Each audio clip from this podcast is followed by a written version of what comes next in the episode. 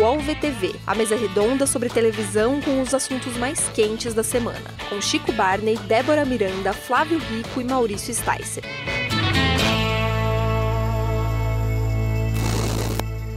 Olá, eu sou Maurício Sticer e está começando mais uma edição do podcast UOL VTV, a 25 edição, mas pela primeira vez ao vivo nessa terça-feira para comentar a quente a edição, ao final do BBB 20, com a presença sempre querida e ilustre de Flávio Rico, Débora Miranda.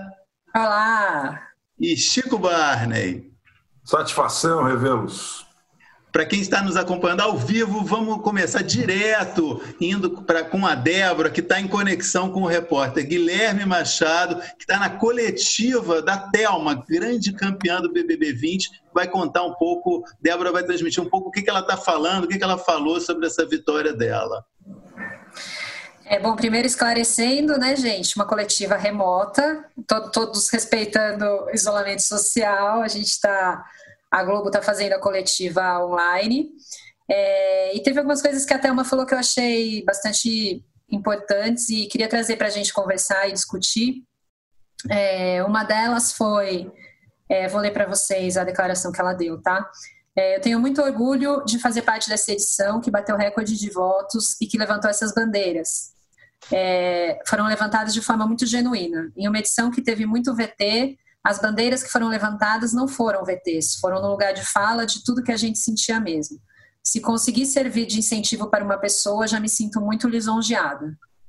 É, com relação a isso também, perguntaram é, sobre a representatividade da Paula, que foi a campeã do ano passado, que foi uma, uma vitoriosa, inclusive, bastante polêmica. É, e ela disse: Eu entrei com o propósito de passar a mensagem de superação, de representatividade. Recebi vários vídeos de crianças lindas. Aos racistas que se, entendem, que se entendam judicialmente, não tenho como taxar quem ganhou ano passado de racista. Também não subestimo a dor de quem sentiu racismo na fala dela, nas falas dela. Mas esse ano eu fui, mostrei minha história e fico muito feliz que as pessoas se sentiram representadas. E por último, uma terceira frase aqui que eu destaquei ela falando sobre o número de seguidores. A gente até já conversou um pouco sobre isso, né? Sobre se as pessoas que entraram tendo mais seguidores tinham mais chance de se destacar e de receber mais votos, enfim. E acabou ganhando uma pessoa que não, né? Que tinha se inscrito. E aí ela disse: sempre achei que mais do que o número de seguidores ia pesar as atitudes das pessoas lá dentro. Nunca me amedrontou de verdade o número de seguidores. Muito legal, muito legal. Interessante que essa questão da representatividade também apareceu ontem, e da, da representatividade racial, apareceu também ontem na entrevista do Babu no programa Eliminação do Multishow. Nem ele, nem a Thelma falaram explicitamente disso durante o BBB, né? embora esse assunto estivesse no ar o tempo todo. E agora eles saindo, eles estão se expressando até de forma mais explícita do que durante o programa. Acho curioso isso. E eu acho que a eliminação dele no fim de semana fortaleceu muito essa questão e fortaleceu muito ela. Eu, eu pelo menos, pela, pelo que eu vi muito de redes, reflexo das pessoas conversando sobre isso, é, eu acho que, que a saída dele também fortaleceu muito essa discussão e fortaleceu a vitória dela é, ontem. Sem dúvida, eu acho que ela pegou todos os votos do Babu, né? Sem dúvida. Eu acho. Você sabe que eu, que eu acho que cabe aí uma discussão. Por acaso, hoje, eu fiz um abre de coluna em cima do BBB. Eu, quando eu escrevi, eu ainda não sabia que a Thelma ia ganhar. Mas assim que a Thelma ganhou, eu, atualização, eu atualizei a coluna dizendo que foi reconhecidamente justa a vitória dela. Mas a minha crítica era a questão da votação. Eu não concordo com esse sistema de votação. E eu sempre coloquei, e concordo até com o Chico, o Chico deu essa sugestão do CPF, etc. e tal. Eu, sabe, esse negócio de máquina de votar, neguinho ficar votando lá o tempo todo, não concordo. Esse negócio de bater recorde de votação, para mim não representou coisa nenhuma. Esse Guinness da Globo também não representou nada. O que eu quero é justiça no resultado. É um jogo que eu quero justiça no resultado. E aí, mediante esse hábito que eu escrevi, aqueles que só leem título já começaram a me criticar, dizendo que eu estava, sabe, inconformado a vitória da Thelma. Ao contrário, eu torci para a Thelma. Depois que o Babu saiu, eu torci para a Thelma. Foi a minha torcida, eu acho que foi a vitória da coerência. Ela foi a, a, mesma pessoa do começo até o fim do programa. Assim como a Rafa também foi.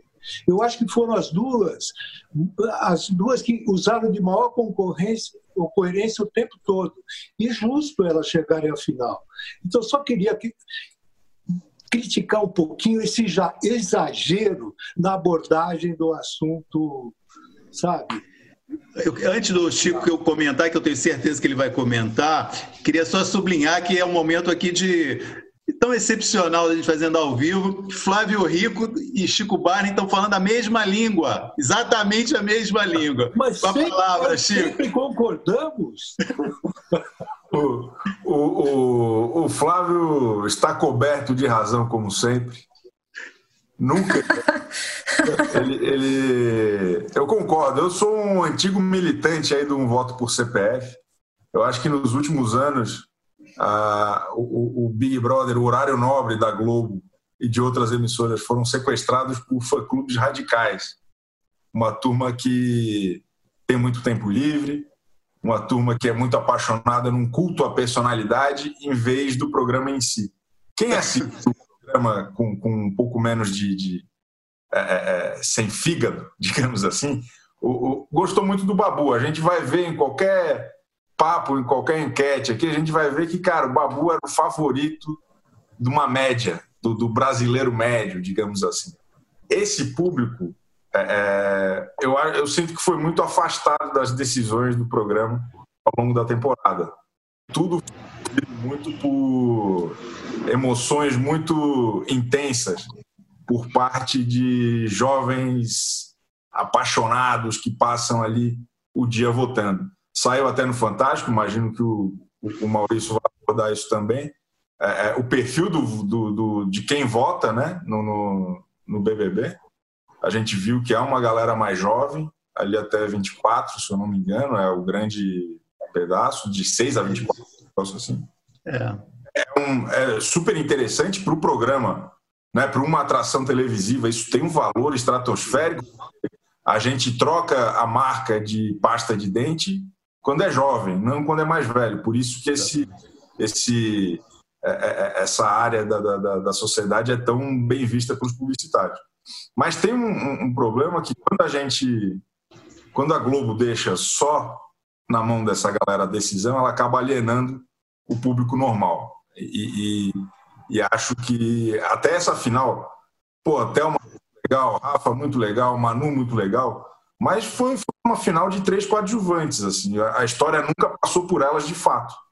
E, e, isso é, até acho que é a primeira vez que isso acontece há muito tempo. Porque normalmente a gente gostando ou não de quem ganhou, ou de quem chegou até a final, normalmente tinha, ah, esse foi o BBB da Paula. Porra, não por acaso foi o pior BBB de todos os tempos.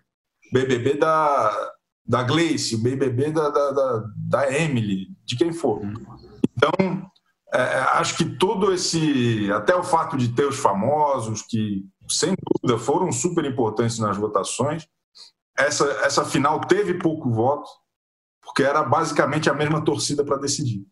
A galera que torcia pela Manu torcia para a Thelma, torcia para a Rafa. Era a mesma galera. Por isso que foi morna. Foi uma final, um último episódio super emocionante, muito bonito, mas uma final morna. Uma, uma final, na minha opinião, muito aquém da, da temporada. Colocando uma. Desculpa, pode falar, Maurício. Não, não, vai lá. Não, é que eu, eu tô lendo aqui um dos comentários e tem uma pessoa falando um negócio que eu sempre penso também, assim, queria até colocar essa questão aqui para vocês. É, do porquê manter quem você quer tirar e não quem você quer que fique, né? Isso é um negócio que muitas vezes acaba é, porque a pessoa tem. As pessoas estão votando, elas têm que adotar estratégias, né? Quando elas votam em quem você quer que saia, para que fique quem elas querem que fique. E essas estratégias não necessariamente dão certo. É, vocês acham que isso traz mais emoção para o jogo ou a, a, a, votação devia ser de fato quem você quer que fique? A, questão é o paredão triplo, né? Que é, essa pergunta só faz sentido no paredão triplo, que é uma coisa que não tinha no BBB Sim, antigamente. É. Porque no né, duplo é, não faria diferença. Duplo, exatamente, é. paredão duplo, você escolhe quem entra, quem fica e quem sai. E o paredão triplo foi criado justamente, eu acho, como um recurso da direção do programa de ter uma válvula de salvação. Né? Porque na divisão de votos, muitas vezes você salva um personagem que é interessante para o jogo, que sairia numa votação cara a cara. Né? Então Babu, é um... Babu durou 10 paredões por causa disso. Exatamente, exatamente. Então é uma, não tem como resolver essa questão que ele está propondo. A não ser que a Globo decida, não, vamos para tudo ou nada, esquece esse negócio de paredão triplo. Seria muito mais emocionante, eu não tenho a menor dúvida. É, tem que acabar o voto do público. Eu acho que nós quatro aqui temos que resolver quem fica e quem sai no próximo BBB. A gente vai resolver? Nós quatro. Manda para nós. Essa observação eu queria, eu queria só comentar eu queria comentar um negócio que o Flávio falou, desculpe, Flávio, que senão a gente vai perder totalmente, que é a questão do, do Guinness, né? É, que o Chico também complementou. É evidente que isso é uma questão econômica, né? uma valorização da marca BBB diante do mercado publicitário. Né? Não tem como né, fugir disso. Eu estou totalmente de acordo com você, Flávio. É Não. uma bobagem essa valorização de um bilhão e meio, mas tem um impacto econômico essencial que as marcas querem isso. As marcas Não. querem engajamento hoje em dia. Né? Então não, a, gente não, a gente vai ficar aqui vozes solitárias, lobos solitários reclamando que eles faz, não querem nem saber, não tem jeito. É um de vento. Eu e eles não aí... falaram quanto foi a votação ontem, né? Ah, falaram? esse é o segundo ponto, que é, é uma, um adicional que o Chico falou. A, a, a, a, temperatura morna da final se refletiu que não foi divulgado o número de votos. Quer dizer, excepcionalmente, é, depois de ter divulgado o, o número de votos de oito dos paredões, todos bateram recorde, a Globo não divulgou o número de votos dessa final. Então, isso é uma distorção. Isso é uma Porque distorção. foi fraco ou divulguem todos ou não divulgue nenhum. É. Ou divulga quando faz mil, um bilhão e não sei lá de votos, é. ou não divulga nenhum. Sabe, faltou um critério aí. E a Globo, Exato. você lembra muito bem no passado, a votação era por telefone. É. A Globo ganhava com isso. Era um faturamento importante que o BBB produzia através do, do, do, do, telefone, da votação por telefone. Isso foi mudado, agora é pelo, pelo G-Show, é o cadastro das pessoas que passou a, a compensar muita coisa aí. É claro que esse número uh, que, que é divulgado tem um impacto muito forte no mercado comercial, mas tem que haver coerência, entendeu? Eu acho que coerência no jogo e coerência se divulga um bilhão, um bilhão e meio lá, divulga que ontem foi 150. Então. Muito perfeito, concordo totalmente. Fala aí, Chico. Você ia falar, não, Chico? Não, voto com os relatores. Queria comentar, queria levantar aqui uma, é, também para a gente, eu acho que cabe ao assunto, a, a, a especificidade dessa, dessa edição e dessa final em particular, né, que foi também como assim como nós aqui foi remota, né, fizeram um, um encontro remoto de todos os participantes, né, não teve plateia, não teve show de música. E eu até no, na nossa transmissão a gente fez uma live, né, quem acompanhou a gente ali ao vivo elogiei muito, achei que ficou melhor o BBB sem show musical na final. E mais sem plateia também, acho mais focado, acho, acho, que foi uma boa experiência essa da que a quarentena ah, obrigou. Uma das melhores novidades desse ano foi justamente aquele papo mais longo que o Thiago Leifert trocava com os eliminados. É, foi, foi muito bom não ter audiência, não ter abraço com família. Acho que vale até pensar um pouco nisso para os próximos, porque o, o Thiago fala muito bem com eles. É, é um momento ali que eles estão emotivos e, e o Thiago gosta de explicar o contexto de como foi o jogo de cada um. Eu acho que foi muito legal, foi muito bom mesmo. Porque na cartilha do BBB, a cartilha original do BBB, na eliminação, tem a participação das famílias, isso tem. Mas o problema de agora, da pandemia, eu acho que foi ao encontro do programa, de uma coisa que faz bem ao programa não ter.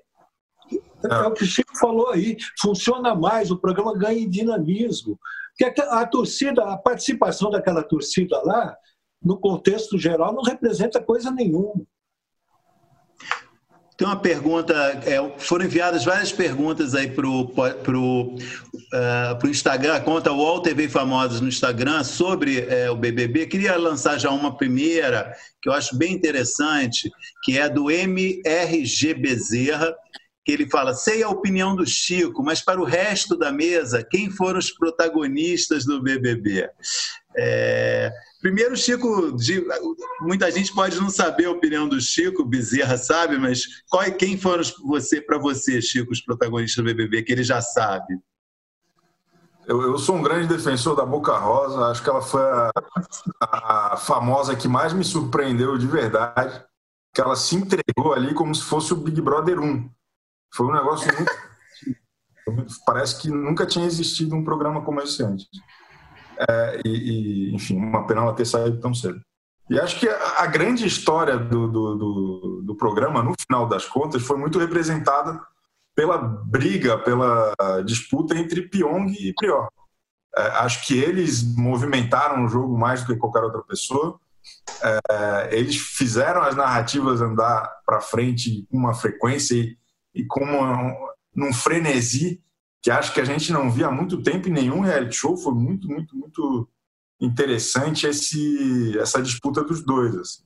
Tanto que, quando os dois saíram, a história deu uma diminuída e, e meio que entrou em, em ritmo já de, de despedida. Mas, enfim, para mim, esses três foram os grandes nomes da temporada. Débora, quem que você acha que foram os protagonistas? Eu acho que o Prior foi, eu acho que ele foi o protagonista, assim. Não, não necessariamente eu gostei sempre da atuação dele, é, mas eu acho que até essa falta de filtro que ele tinha, assim, fazia ele movimentar muito o jogo. E ao mesmo tempo, ele era, ele sempre foi muito sentimento, assim, né? Ele sempre foi muito passional. Então ele lidava com tudo de uma forma muito explosiva ali. Então, eu acho que isso deu para ele o protagonismo. E eu acho, inclusive, que isso explica o fato de, mesmo é, depois que ele saiu, e enfim, com todas as acusações que surgiram, em casos muito graves a respeito né, da vida dele anterior até, ele continua crescendo em popularidade. Assim, eu acho que isso explica muito. Eu acho que foi o comportamento dele dentro do jogo, as atitudes que ele teve e, e, eu acho que a amizade dele com o Babu também foi uma coisa que fez as pessoas terem muita simpatia por ele. Assim, acho que ele ganhou o coração da, da galera muito ali naquela afetividade que eles trocavam, naquele, né, naquela às vezes ah. chegar no limite, até nas tretas que eles tinham ali, aquilo eu, eu acho que emanou muita emoção, assim. Então, eu acho que ele ganhou ganhou as, as pessoas ali também. Fala, Chico. Só um, um breve adendo Ontem eu falei com o Maurício Meirelles, o, o humorista, ele teve uma definição que eu achei genial. O, o, o filme do Titanic ele é sobre um iceberg. O, o, Felipe Prior é o iceberg do, do BBB 20. Assim, é, é, é, ele, ele que fez tudo acontecer. Então acho que é uma boa definição. Flávio, quem para você foram, foi ou foram os protagonistas do BBB? Para mim, Prior, Babu e Pyong nessa ordem.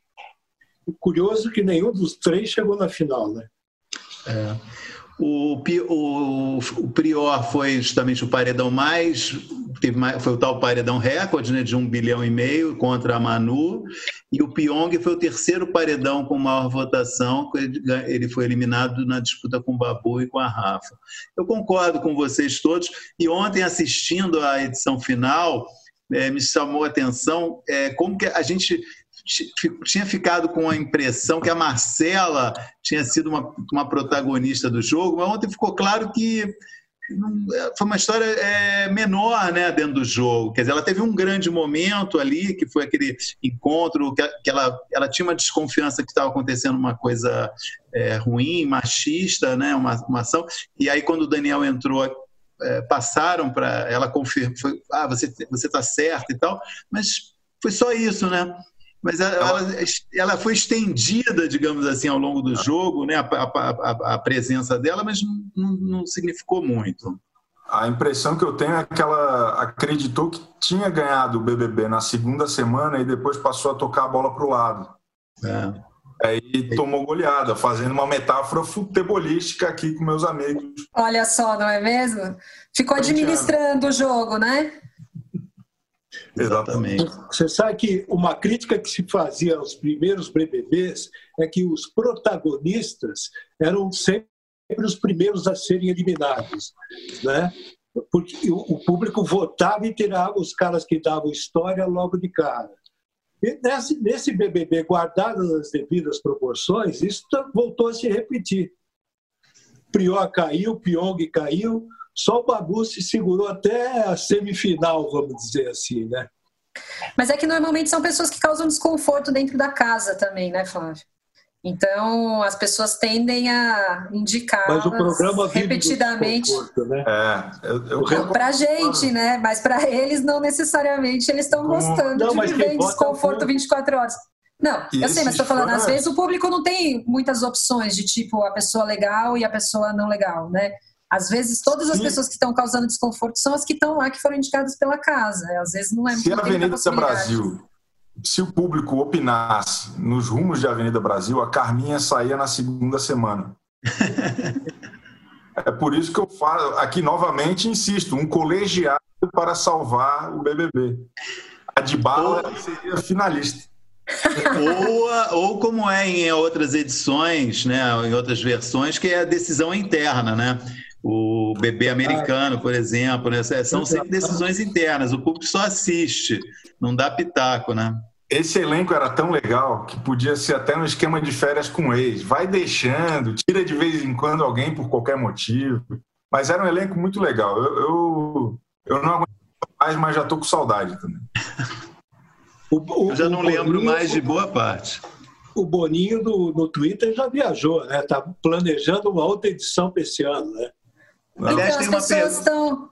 É isso que eu ia falar. Tem uma pergunta, até que tem muita é. gente comentando. Eu queria até agradecer as pessoas que estão participando ao vivo aqui, mandando é, comentários e perguntas. É, uma... tem, tem, gente perguntando sobre isso mesmo, dessa, dessa, suposta edição em setembro, mas eu não acredito. É. Vocês acreditam em uma nova edição em setembro? Eu não. Não, porque uma pergunta feita, a pergunta foi feita no YouTube. De, desculpe também, eu tinha remarcado, mas eu perdi a pergunta. O que, que a gente achava justamente de ter uma segunda edição ainda esse ano, né? Por favor, Acho não, que... eu não aguento mais ser xingado. Vamos dar um descanso aí para a turma. Eu queria lembrar as experiências que já houve nesse sentido, né? No primeiro ano do BBB, a Globo fez duas edições, né? É, o BBB 2 foi no mesmo, mesmo ano do 1 e teve uma, registrou uma queda de interesse. É, se não me engano, a Fazenda também fez isso, duas edições no mesmo ano, também no prime na primeira, no primeiro ano, não deu muito certo. Então, é mera exploração comercial, né? Quer dizer, você claro, Mas é impossível de... isso. Não porque a Globo tem o The Voice Brasil para fazer pela frente aí. Como é que o Thiago vai fazer para apresentar dois programas? Aliás, Thiago Life, eu acho que é um assunto que a gente que merecia a gente comentar um pouco, né? Bora. Eu, eu, eu não vou falar inicialmente porque eu não quero é, levar a conversa para um lado muito negativo, né? Eu deixo o Flávio começar, que eu sei que o Flávio vai falar coisas boas. Ah, não, não vou falar nada, porque eu não quero. não quero cortar o barato de ninguém aí, os fãs do Thiago Life. Quem vai falar então? Você. Eu? Então tá bom. Então, eu acho o Tiago, e o Tiago eu acompanho desde o Sport TV, um rapaz que se preparou para essa profissão aqui no Brasil e fora do Brasil. Ele se destacou já como repórter esportivo no Sport TV.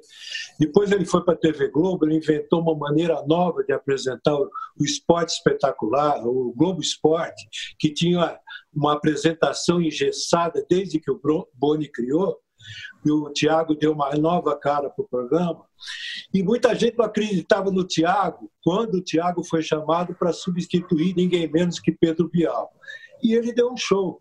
Ele segurou o programa na mão. E é um cara, eu conheço o Tiago, ele é meu amigo pessoal, posso revelar. O Tiago é um cara que se dedica 24, anos, 24 horas do dia para o BBB. Ele, ele acaba a apresentação do programa, que ele faz todo dia ao vivo, coisa, coisa que não acontecia, e ele participa da produção, ele conversa com a direção do programa, ele acompanha o programa parte da madrugada, depois ele vai para casa, deve ter o pay-per-view, e durante o dia participa daquilo e chega na televisão preparado daquilo. A emoção dele no final, ontem, que ele quase chorou no ar, e eu acho que se deve muito a isso, a entrega dele ao programa. E eu acho que ele faz muito bem, é a minha opinião. Ô Flávio, eu acho, na verdade, que não tem outro jeito de você apresentar Big Brother. É, o Bial fazia exatamente a mesma coisa. É, ele se envolvia 24 horas, você tem que ficar assistindo, você tem que consumir, você tem que acompanhar a vida daquelas pessoas. É, não eu... tem outro jeito de você apresentar o Big Brother. Não dá para você assistir a edição que vai depois do jornal e querer apresentar o Big Brother. Assim. Eu, eu, é, eu, eu, acho... eu acho que essa. É, desculpa, mas só sobre isso mesmo.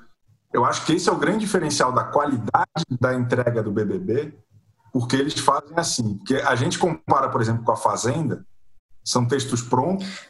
Ah, sim, não, não, não, não. Eu, eu acho que o grande lance não é uma necessidade do formato, mas é um grau de excelência da Globo, do BBB, daquele núcleo, que faz a coisa funcionar assim. Mas a gente. Não, e eu acho que do comprometimento. É, não, é isso, Chico. que não tem esse mesmo nível de entrega. Então, eu acho que é, é, é, muito bacana ressaltar isso. Não, sim, mas o que eu acho é, é, é um programa que no Brasil é gigante, é gigante de audiência, é gigante comercialmente. É, assim, eu acho que eu não, estou querendo comparar com outros, eu acho que não tem nem comparação com outros reality shows, nem mesmo da Globo, assim. É, então eu acho que isso é importante, assim. Eu acho que ele é um cara que sempre foi um ótimo apresentador, desde quando ele entrou no Globo Esporte. É, eu, eu, eu, sempre simpatizei muito com ele, acho ele ele é carismático, ele vai bem, ele, eu, e eu acho que ele entrou no jogo de uma outra forma esse ano, é, até mesmo no, no, nos discursos, aqueles momentos que são decisivos, assim, eu acho que ele conduziu muito bem. Mas eu acho que é importante saber que você está no maior programa que, que no momento em que está todo mundo olhando, assim, e nem sempre você vai ser unanimidade. É importante a gente saber isso, assim, é importante a gente estar tá pronto para isso, para a gente estar tá no olho do furacão nos bons momentos e a gente saber que em algum, algumas, alguns momentos a gente vai errar, alguns momentos a gente vai ser criticado, que a gente não vai conseguir agradar todo mundo e que faz parte do jogo, não é, não é pessoal, não é as pessoas me odeiam, não, não, não tem isso, assim, entendeu? Você está no principal programa, numa situação de pandemia, em que todo mundo está olhando para isso, todo mundo está envolvido emocionalmente com isso num nível gigante.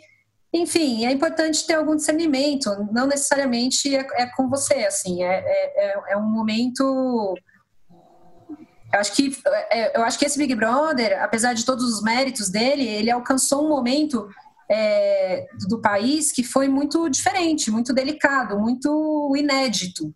Então é importante ter essa visão também quando eu acho que o Thiago se analisa ali, quando ele olha para o que as pessoas falam dele, quando ele olha para as visões que a internet tem a respeito das coisas que ele diz, enfim. É, de novo, eu acho ele um cara ótimo, mas é só importante saber disso, cara. É o maior programa no momento em que está todo mundo em casa assistindo isso, envolvido emocionalmente, nível rádio, assim. Então, é isso. É, ele, falando de uma maneira mais dura, o que a Débora acabou de dizer, ele quer controlar não só o que ele faz, como o que as pessoas vão achar dele. Né? muitas vezes. Ele reagiu mal a comentários, é, quis ensinar como que deve ser olhado o programa, eu, eu também eu acho que é uma, não é uma postura olímpica que se espera de um apresentador. E quanto a se emocionar, tudo bem, ele se entrega e, e aquilo ali é, é a expressão dele num final de 98 dias, né? é uma coisa extenuante emocionalmente, mas eu estou um pouco me lixando para isso. Eu queria um apresentador ali apresentando o programa, eu não estava ali assistindo o programa para vê-lo chorar, entendeu? Mas tudo bem, está no direito dele também de chorar. Maurício contra a emoção, já o Chico chorou junto. Eu, eu acho que o, o, tom que o apresentador de qualquer programa dá é fundamental para a história que está sendo contada. Acho até que o, o nível das discussões no, no, na internet provocadas pelo programa nada tiveram a ver com o que passava naquela meia hora, uma hora no, no, na Globo depois da novela. E acho que isso são todas essas decisões editoriais são traduzidas muito no tom do apresentador que esse ano é, é foi incrível. Assim, eu achei muito, muito bom. É, acho que ele ter engasgado ontem na hora da final ali é, é, é, parte fundamental de toda essa história que a gente está falando, que a Débora falou, por exemplo, da, do tamanho da pressão, do tamanho de, de entrega, de continuar trabalhando dois meses adentro de uma pandemia, todo dia saindo do, de casa ou do hotel para ir trabalhar. Lógico, ninguém disse que ia ser fácil, né? E do quanto que, enfim, do quanto que aquilo foi uma grande vitória ontem da Globo, do BBB, do formato, de tudo, e achei muito bacana. E, e esse ano, para mim, foi disparado melhorando do Thiago Leifert e talvez um dos grandes momentos da carreira dele. Assim, eu não consigo me lembrar, pelo menos, de, de nada tão é, é intenso e bacana nesse, nessas proporções. Acho que para mim outro grande destaque dele esse ano é que ele começou a fazer discurso. Ele tentou no começo, lá no primeiro ano, e aí se sentiu, acho que retraído. Depois ele tomou aquele momento numa constelação familiar, em que ele ia meio que puxando um daqui, tendo resposta das pessoas. E aí esse ano, durante a temporada, ele começou de fato a fazer discursos que nada tem a ver com o que o Bial fazia. E, e, tem uma identidade, tem um caminho, tem uma linha editorial. E acho que tem tom, tem um tom que é o BBB do Thiago Leifert. E eu acho isso muito rico e muito raro hoje em dia, porque qualquer programa hoje que é formatinho, é fácil, formato, dane-se, hoje em dia é o BBB do Thiago, ele tem uma cara, ele tem um jeito e ele tem um caminho. Eu acho isso um grande feito para a nossa TV hoje. Só queria colocar um negócio aqui. Eu também não gosto quando comete injustiça contra mim, entendeu? Eu acho perfeitamente natural algumas reações do Tiago com relação a algumas notícias que saíram em relação a ele. Algumas realmente, eu, eu sou testemunha de, disso, são mentirosas, mas saíram. E isso acaba mexendo. O cara está no embalo daquele, no emocional daquele, envolvido num programa daquele jeito que ele está. E aí ainda sacam algumas mentiras contra ele. Eu acho que a reação dele foi natural. Chico, a gente não está falando de notícias. Chico, não, desculpa, Flávio. A, é, a gente não está falando de notícias mentirosas. O que eu estava querendo dizer eram é, de muitas coisas, é, repercussões, essas coisas que a gente vê o tempo todo na internet. O Chico acabou de falar, não aguento mais ser xingado. Chico, quantas vezes você foi cancelado nesse Big Brother? Sabe o que acontece, Débora? Eu vou falar uma coisa para você. Uma notícia que sai toda hora é a seguinte: a, a web reagiu a não sei o quê. A web reagiu quem? Quem é a web? Quantas pessoas no universo da web reagiram a tal atitude? Eu acho esse negócio, sabe, é, é uma manchetagem que acaba às vezes ferindo as pessoas. Eu acho isso. Ô Flávio, eu só acho o seguinte, é, a, a web é, tem muita coisa acontecendo lá, tem muita tendência, tem Mas muita é mostra de é comportamento. Ué, somos todos quem é nós, você não está nas suas redes sociais, você não está lá se posicionando, você não está lá comentando. É isso, não é uma coisa estatística, necessariamente, entendeu? É uma, é uma tendência de comportamento. Não, é isso que a gente não, precisa não. entender. Eu é isso que a gente precisa isso. entender. Eu acho que Sim. nem isso. Web é uma coisa web. Quantas pessoas, sabe? Ali eu pego três ou quatro pessoas, eu posso falar que a web está falando aquilo. Não, acho não. que é o tipo de, de, de, matéria sobre reações divertidas ou disso ou daquilo na internet. Mas, Mas sem base científica. é o é observatório da imprensa. Acho que é outro fórum, talvez, não sei. O, Queria registrar aqui, estão lembrando aqui várias eh, mensagens, que hoje o Thiago Leifert anunciou que vai ser pai mais uma vez. Aproveitar para dar os parabéns para ele. Primeira vez. Ah, é, vai ser pai pela primeira vez, é, desculpe. dar os parabéns para ele. Eu, eu, apesar de tudo que eu disse, eu também fiz vários elogios a ele durante a cobertura. Acho que ele evoluiu muito mesmo. Eu concordo com o Chico que ele apresentou de forma mais segura, buscou encontrar um estilo próprio. E eu acho que está no caminho certo. Eu não acho que é, é, tanto quanto o Chico disse, mas acho que está no caminho também de uma coisa melhor. Né? O UOL VTV volta já podcasts do UOL estão disponíveis em todas as plataformas. Você pode ver a lista desses programas em uol.com.br/podcasts. Recebe salário, faz transferência, pagamento, recarga de celular e até empréstimo, tudo sem taxa. PagBank, a sua conta grátis do PagSeguro. Baixe já o app e abra sua conta em 3 minutos. Tem uma pergunta do Estevão de Paula, bem legal, feita via YouTube, agora ao vivo. Ele queria saber: será que em 2021, após essa edição histórica de agora, o BBB vai conseguir novamente se reinventar? Acho bem legal essa questão, porque é, eu acho que um grande, o maior mérito de todos, eu diria, é, da Globo e do Boninho em relação ao BBB, é a capacidade de continuamente estar propondo mudanças no BBB. Né?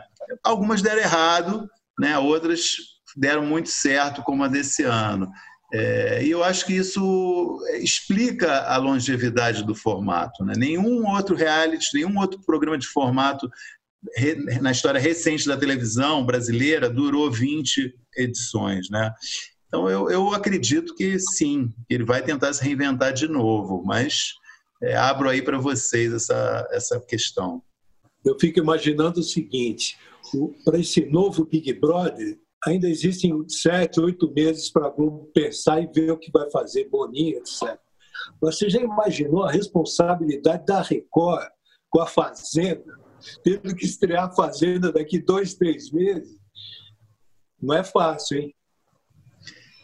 Deve ter uns 30 BBBs em quarentena já, só esperando para ir para Itapecerica o chamado, da Serra. O chamado. É. Mas eu acho o, o grande barato do BBB e a genialidade do formato é que ele é muito simples, né? Basicamente, pega 20 caras dispostos a, a, se expor e se humilhar em troca de dinheiro e coloca dentro de uma casa. Todo o resto é borda com catupiry. É, é, é, é coisa que tu vai colocando em cima, assim. Então, é, é, tenho certeza que vão tentar. Acho que a comparação vai ser injusta, porque essa temporada foi muito marcante assim para muita gente. É, eles vão um coelho da cartola grande.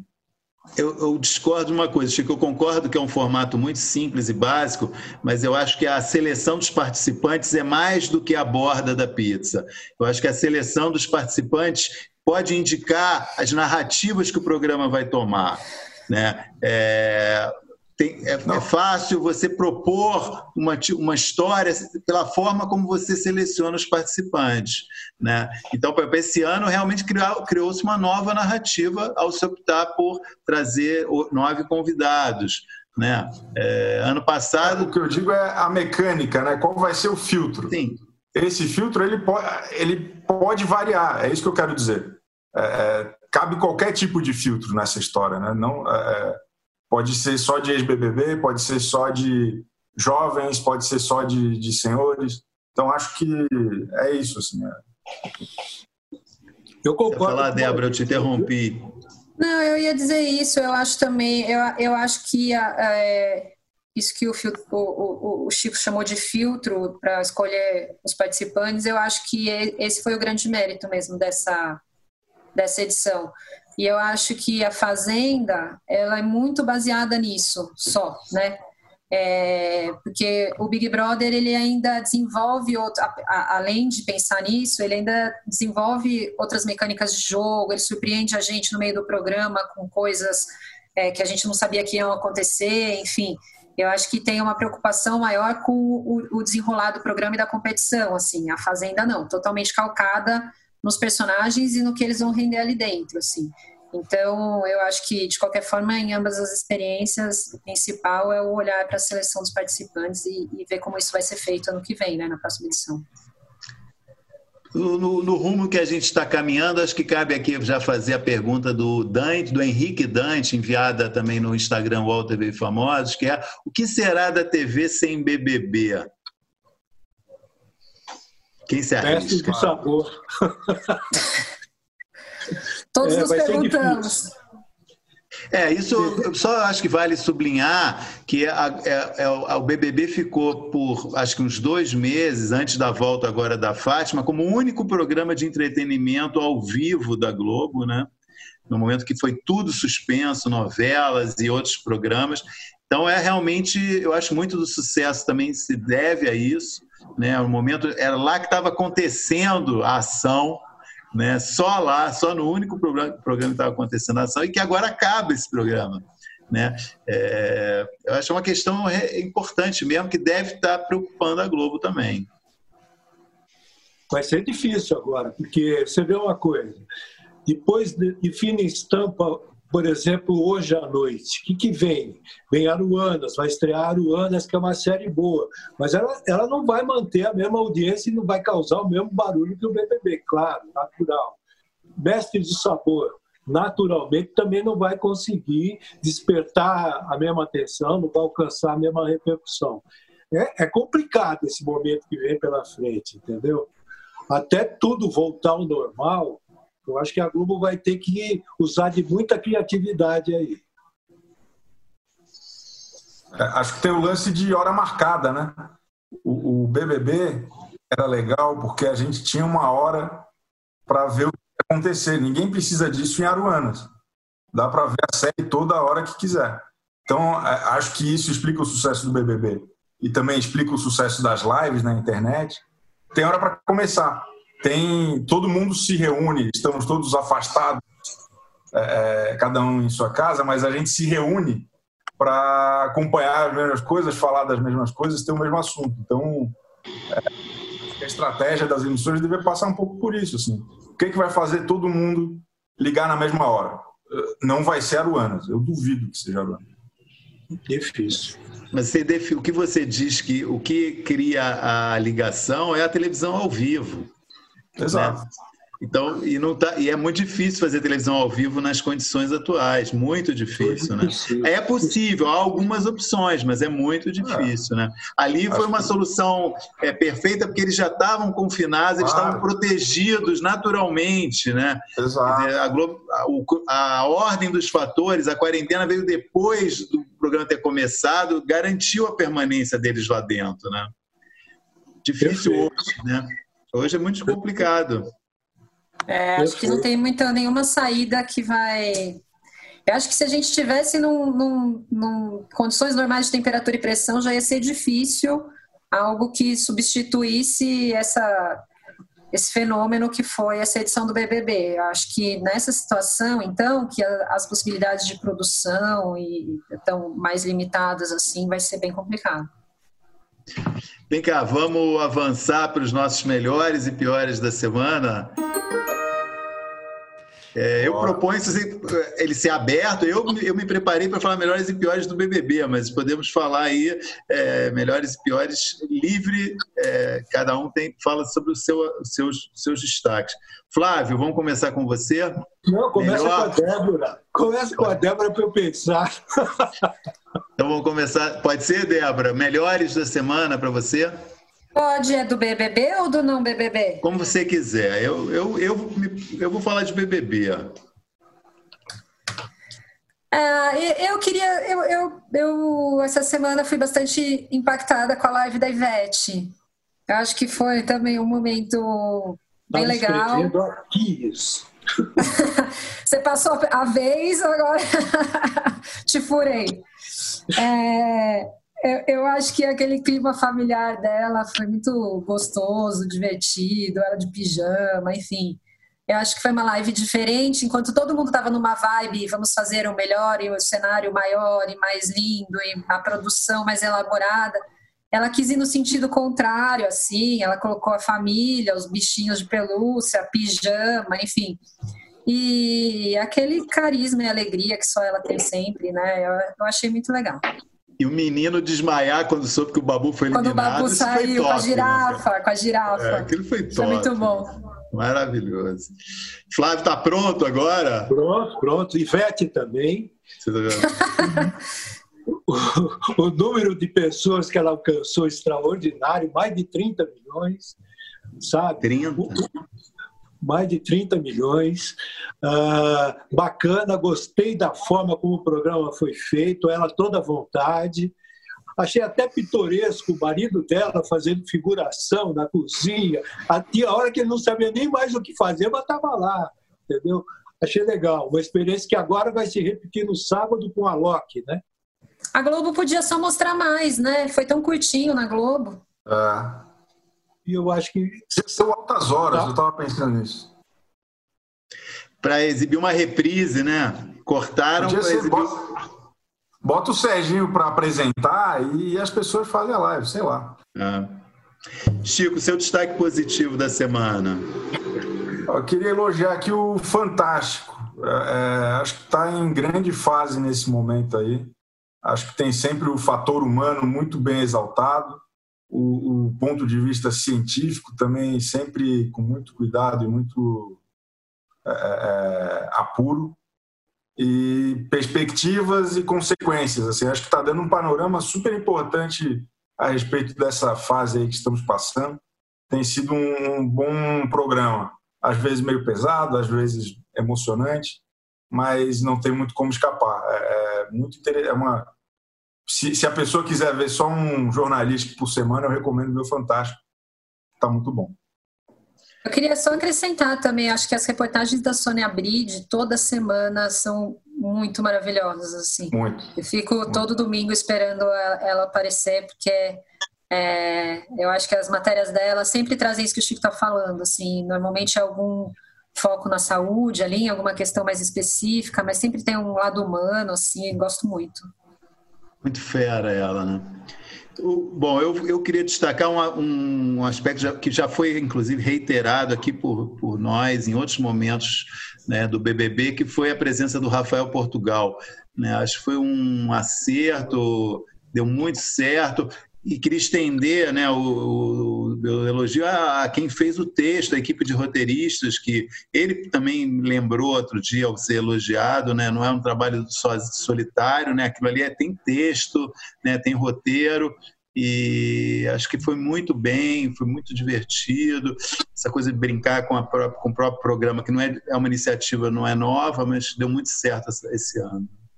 Ah, muito bom. Perfeito. E é um, e é um formato que caberia para a programação inteira da Globo. Eles tinham que manter esse cara no ar até, até o ano que vem.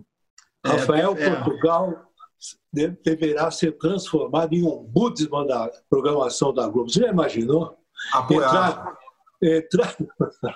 Não, cabe, como falou o Chico, cabe perfeitamente como claro, uma perfeito. vinheta, né? Virar uma vinheta em outros programas. E... O cara é um craque. E os piores da semana? Podemos começar. Não, agora vamos começar com a Débora. Vamos manter a ordem. Você perdeu a vez, Perfeitamente. Começar com a Débora, os piores da semana. Olha, eu queria trazer uma questão que foi uma questão que não necessariamente se desenrolou na TV, mas que foi consequência disso, e eu acho que era importante a gente conversar, que é a, a, a festa que a Gabriela Pugliese fez, teoricamente, para Mari Gonzalez, Baianinha, né? Que você fala, Chico?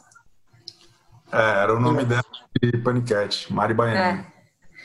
É, enfim, é, eu nem quero reforçar mais esse negócio de, enfim, cancelar. É, obviamente foi uma coisa errada, ela já, enfim, já assumiram isso, já houve consequências profissionais graves, enfim, tudo isso.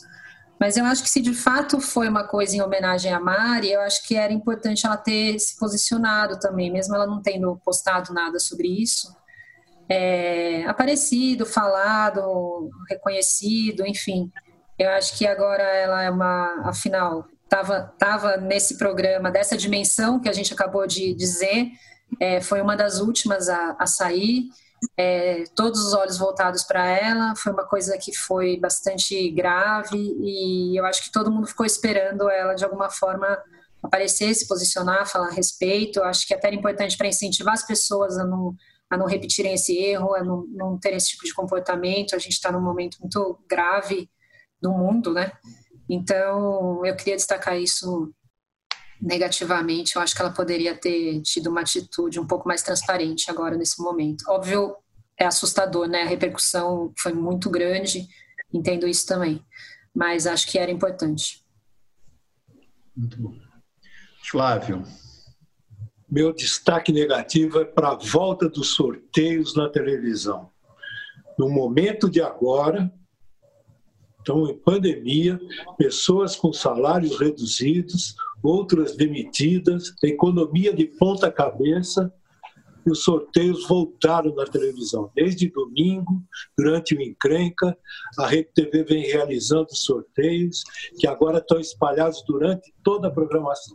Curiosamente, é a mesma Rede TV que cortou 33% dos salários dos PJs, cortou agora inclusive daqueles que ganham menos de 20 mil reais, cortou salários dos seletistas, mandou gente embora, tá, mandou ontem seis pessoas embora, e está comprando carro, está comprando relógio, está comprando smartphone e realizando sorteio.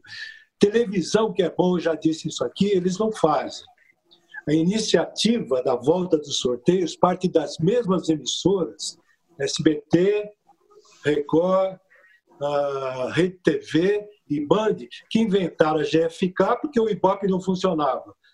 Funcionou tanto que a GFK já foi embora. Depois elas arrumaram briga com a TV paga pagam por esse prejuízo até hoje. E agora querem de volta os sorteios na televisão. Nesse momento que está todo mundo desempregado, pessoas com dificuldade para viver, alguns correndo que nem louco atrás desses 600 reais, estão fazendo sorteio na televisão, festa.